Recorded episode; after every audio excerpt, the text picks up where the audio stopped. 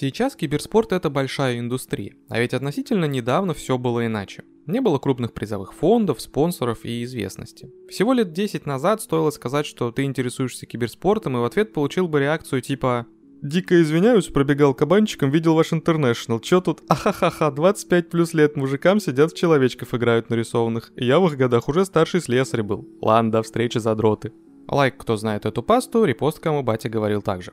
А вот если бы он знал, какие деньги разыгрывают на Инте и сколько народу его смотрит, может, думал бы по-другому. Киберспорт вообще забавная штука. К нему лучше всего подходит фраза «широко известен в узких кругах». Хотя в последние годы киберкотлеты постепенно выходят из тени и вместе со своими нарисованными человечками становятся известны даже тем, кто в игры никогда не играл, все равно киберспортивные турниры, организации, дисциплины и вообще все с этим связанное как будто живет параллельно всему традиционному миру.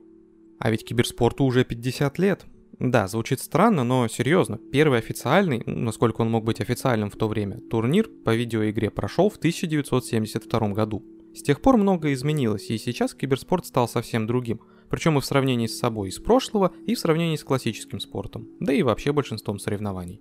Давайте поговорим по порядку о том, какой путь прошел киберспорт, чтобы стать тем, что мы видим сейчас, в чем уникальность киберспорта и что его ждет в будущем.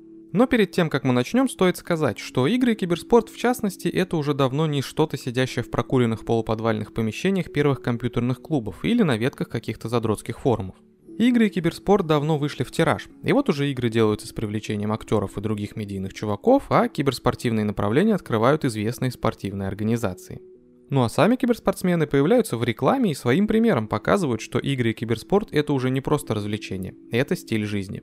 И если вы чувствуете этот стиль и хотите выглядеть так же круто, как ваши любимые киберкотлеты, то советуем чекнуть коллекцию одежды от российского бренда «Так просто». Недавно они выпустили коллекцию «Легенда» по мотивам игры Apex Legends.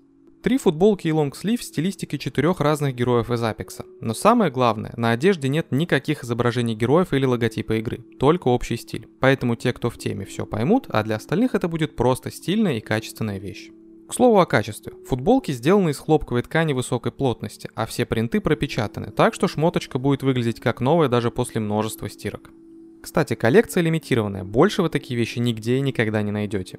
По России доставка бесплатная, а если вдруг ошибетесь с размером, без проблем можно вернуть обратно. Футболку привезут упакованную в фирменный крафт-пакет, так что если берете кому-то в подарок, даже с упаковкой не придется заморачиваться. Переходите по ссылочке в описании и оформляйте заказ. Ну а мы поехали дальше. Многие считают, что киберспорт начался с турнира Red Annihilation по Quake, который прошел в 1997 году. Но это совсем не так. На самом деле киберспорт куда старше. Первым плюс-минус официальным киберспортивным событием стал турнир, который назвали Межгалактическая Олимпиада по Space War. Выглядело это примерно так. 19 октября 1972 года в 20.00 после рабочего дня в лаборатории по исследованию искусственного интеллекта Стэнфордского университета работники и студенты института боролись за годовую подписку на журнал Rolling Stone. Чтобы собрать побольше народа, они развесили по институту афиши с очень заманчивой рекламой. Там было написано «Бесплатное пиво». Всего было три вида соревнований. Свободная игра нескольких игроков, командная 2 на 2 и личное первенство. Побеждали те, кто набрал больше очков – этот турнир даже освещался спортивным журналистом из Stone Sports, Стюардом Брандом. Его репортаж стал первым материалом журналиста о киберспорте. В 70-х у геймеров не было возможности соревноваться непосредственно друг с другом. Ни игр для нескольких игроков нормальных, ни интернета. Но дух соперничества все равно заставлял людей придумывать варианты состязаний. Обычно играли в разные аркады, которых тогда было немало, а победителем был тот, кто набрал больше всего очков.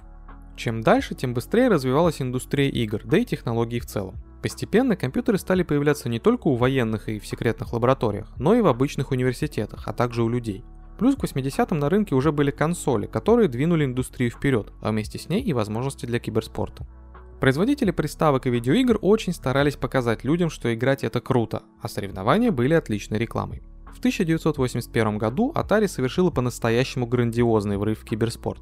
Был организован чемпионат по Space Invaders, это был самый масштабный киберспортивный турнир за всю историю на тот момент. Более 10 тысяч человек со всех уголков Соединенных Штатов приехали поучаствовать. Забавно, что большинство участников уже тогда приезжали туда не просто по приколу поиграть и провести выходные. Они посвятили игре такое количество времени, что могли считаться профессионалами. Многие из них играли по 10 часов в сутки или даже больше, так что борьба там была серьезная. Уже в те годы соревнования по видеоиграм стали довольно популярными. Пока консолей и компьютеров было не очень много, играли на аркадных автоматах. Почти в каждом городе, районе и даже конкретном игровом зале был свой чемпион и своя таблица лидеров. Доходило до того, что у каждого конкретного аппарата был свой лидерборд, потому что мельчайшие особенности контроллеров, электроники и других деталей влияли на успешность набора очков. Геймеры задрачивали один автомат, изучая его тонкости и подстраиваясь под них. Естественно, всем им хотелось узнать, кто из них самый крутой. Да, в каждом клубе чемпион свой, но кто из них круче? Летом 1981 года Уолтер Дэй создал организацию по регистрации и учету лучших результатов – Twin Galaxies. Уолтер ездил по городам, заходил во все игровые залы и записывал местные рекорды. Он посетил более 100 салонов за 4 месяца, занимаясь сбором данных. Составленная им таблица стала отправной точкой при создании национальной таблицы рекордов. Располагалась она в клубе игровых автоматов Twin Galaxies, и все, кто считал, что может установить новый рекорд, ехали в этот салон и показывали, на что они способны. Также организация занималась популяризацией видеоигр и впоследствии способствовала публикации актуальных рекордов в книге рекордов Гиннесса. В какой-то степени это была первая киберспортивная организация. В 80-х рынок видеоигр стали захватывать приставки. Аркадные автоматы постепенно уходили в прошлое, а вот соревнования по видеоиграм только набирали обороты. NES, Famicom, Sega Mega Drive, Genesis и другие консоли появлялись дома у все большего количества людей, а игры для них были куда современнее, чем простенькие аркады для автоматов. В США даже стали показывать по телевизору передачи, в которых участники соревновались в прохождении известных консольных игр. Предки современных стримов, по сути. Компании уже отлично понимали, что турниры повышают продажи и в целом хорошо продвигают приставки и игры, так что устраивали все больше различных соревнований. Правда, в середине 80-х американский рынок видеоигр рухнул, но это не убило киберспорт, а скорее наоборот, оздоровило его, оставив лишь лучшие игры и лучшие консоли. Кстати, про этот кризис видеоигровой индустрии мы рассказывали в одном из прошлых выпусков, ссылка на него будет в описании. Довольно быстро кризис был пройден, и уже в 1990 году в США прошел Nintendo World Championship, крупный чемпионат, организованный, как вы уже поняли, компанией Nintendo. В 90-х киберспорт стал постепенно превращаться в то, что мы видим сейчас. Во-первых, начали набирать популярность компьютеры и игры для них. Это давало куда больше возможностей для гейминга в целом и для совместной игры особенно. Появлялись первые компьютерные клубы, где все машины были объединены в сеть, а значит можно было соревноваться друг с другом. На самом деле, еще до появления ПК гейминга народ начал переходить от соревнований типа «кто наберет больше очков» к соревнованиям типа «сейчас я тебя вынесу, пес». Первой игрой, которая стала основой для прямых PvP турниров, считается Street Fighter 2. Уже в начале 90-х вышло немало игр, которые считаются классикой киберспорта, и даже до сих пор в почете у определенного круга людей. Первой настоящей киберспортивной игрой был Doom. Игроки устраивали дуэли с помощью модемов или по локальной сети. Интернет тогда уже был, но стоил довольно дорого, поэтому если играли не по локалке, то часто ставкой была оплата трафика. Проиграл, значит весь движ за твой счет. Ну а победитель играл на халяву получается. В 1995 прошел первый онлайн-турнир Dvango Deathmatch 95, спонсируемый Microsoft. На нем соревновались в Doom 1 и 2, а еще в популярный тогда шутер Еретик. Такие турниры стали нормой. Конечно, им было еще далеко до современных, но постоянство и поддержка от различных компаний давали смысл для создания стабильных команд. Если раньше никто не заморачивался по этому поводу, то теперь киберспортсмены объединялись для тренировок и совместных выступлений. В 1997 году в Далласе создали Cyber Athlete Professional League, в рамках которой проходили турниры по Quake. Потом появилась Counter-Strike, Half-Life, StarCraft. По всем этим играм проводили турниры. StarCraft вообще по сути с нуля создал киберспорт в Южной Корее. Почему-то именно эта стратегия отлично зашла подросткам из этой страны. Студенты, школьники и все молодое население стало зависать в интернет-кафе, где играли в StarCraft. Даже сейчас для них это игра локомотив всего киберспорта. Насколько я знаю, там турниры по StarCraft вообще транслируют по телевизору. В 90-х киберспорт совершает свой разворот к ПК. Если раньше играли в консольные игры и в аркадные автоматы, то постепенно именно компьютер становится главной платформой для киберспорта. Хотя надо сказать, что соревнования по некоторым аркадам проводят до сих пор. Вообще за красивым мощным фасадом нынешнего киберспорта скрываются реально странные дисциплины, про которые никогда и не подумаешь, что кто-то в это не просто играет, а еще и соревнуется на профессиональном уровне. Чемпионат мира по Тетрису при всей своей необычности вас вряд ли удивит, но все-таки вызывает некоторые вопросы. А как насчет чемпионата по The Sims 4? А турнир по симулятору фермера? А соревнования по Shrek Super Slam? Если хотите узнать о самых странных киберспортивных дисциплинах, подписывайтесь на наш Boosty. Там вас будет ждать отдельный выпуск.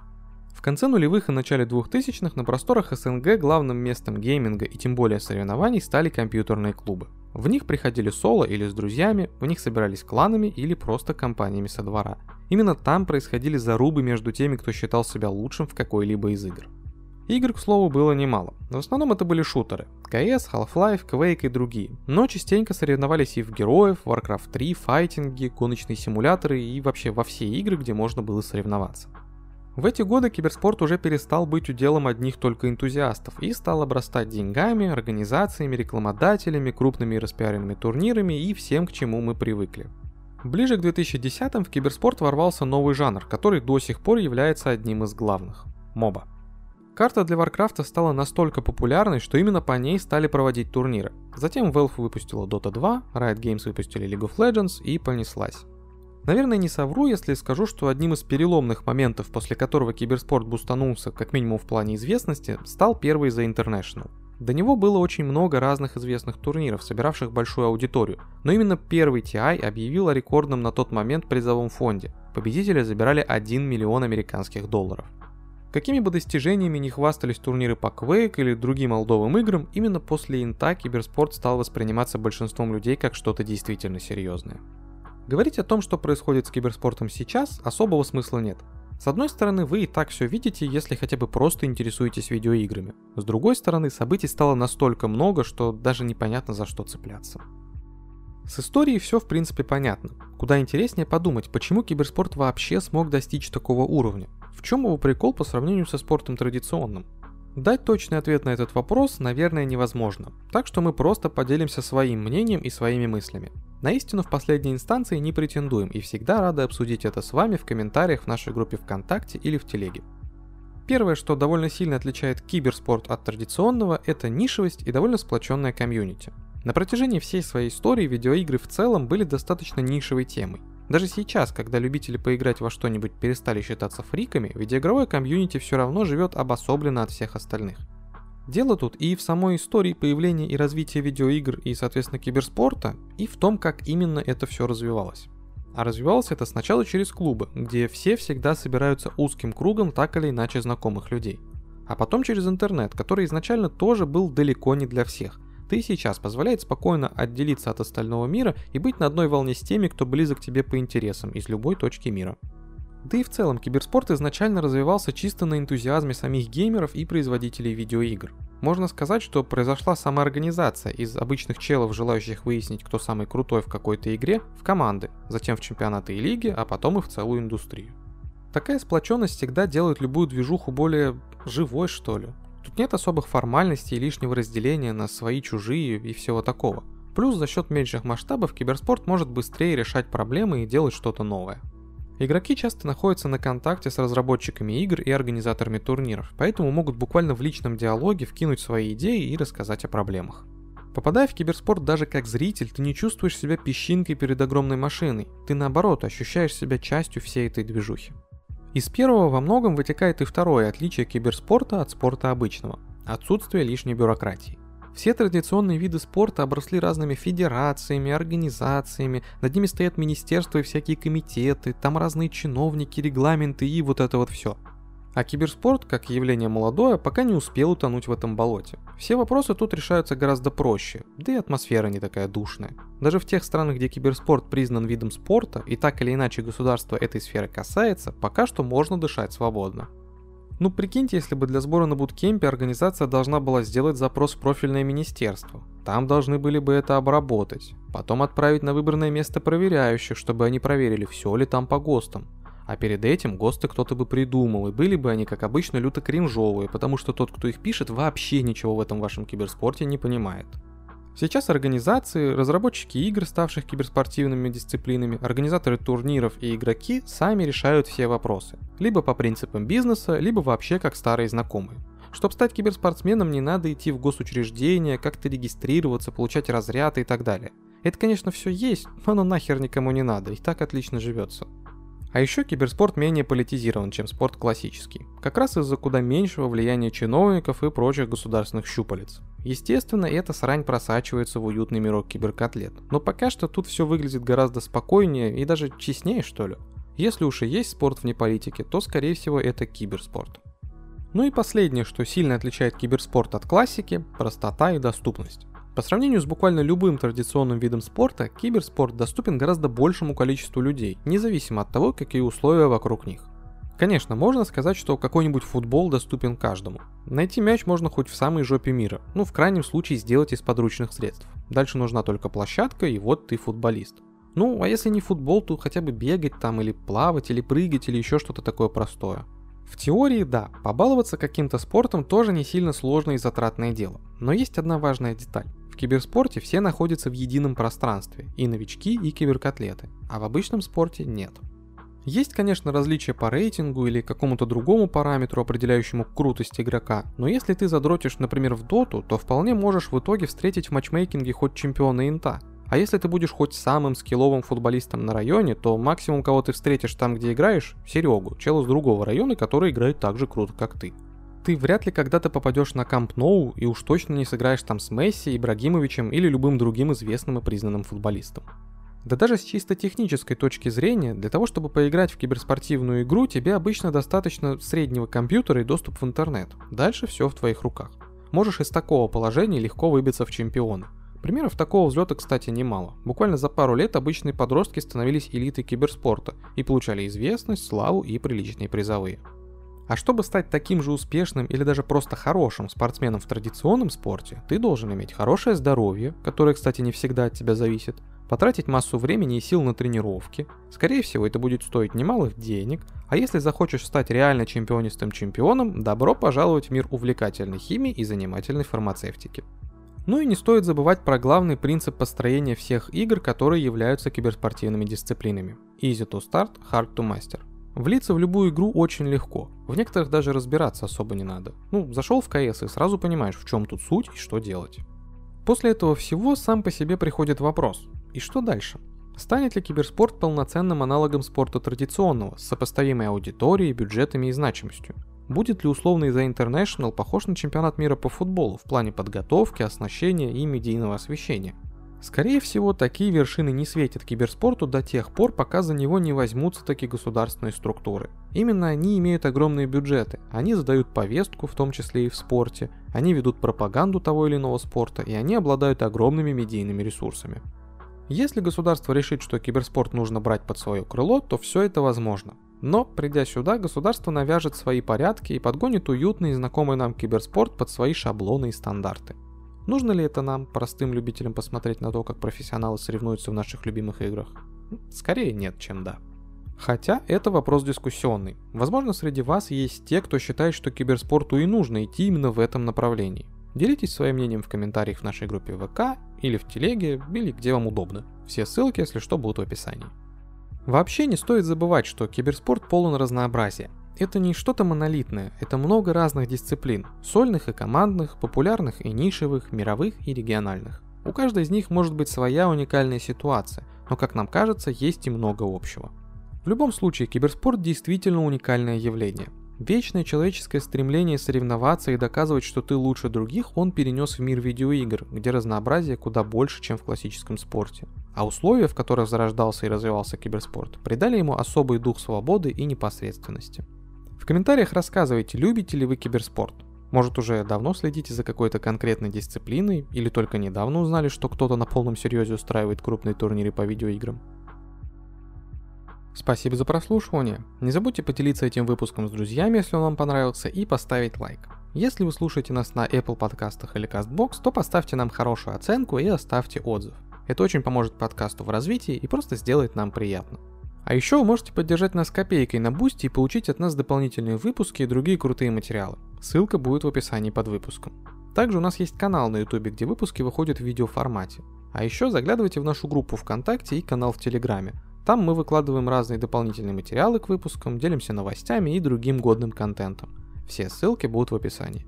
Это очень помогает нам в развитии и придает сил. Всем пока.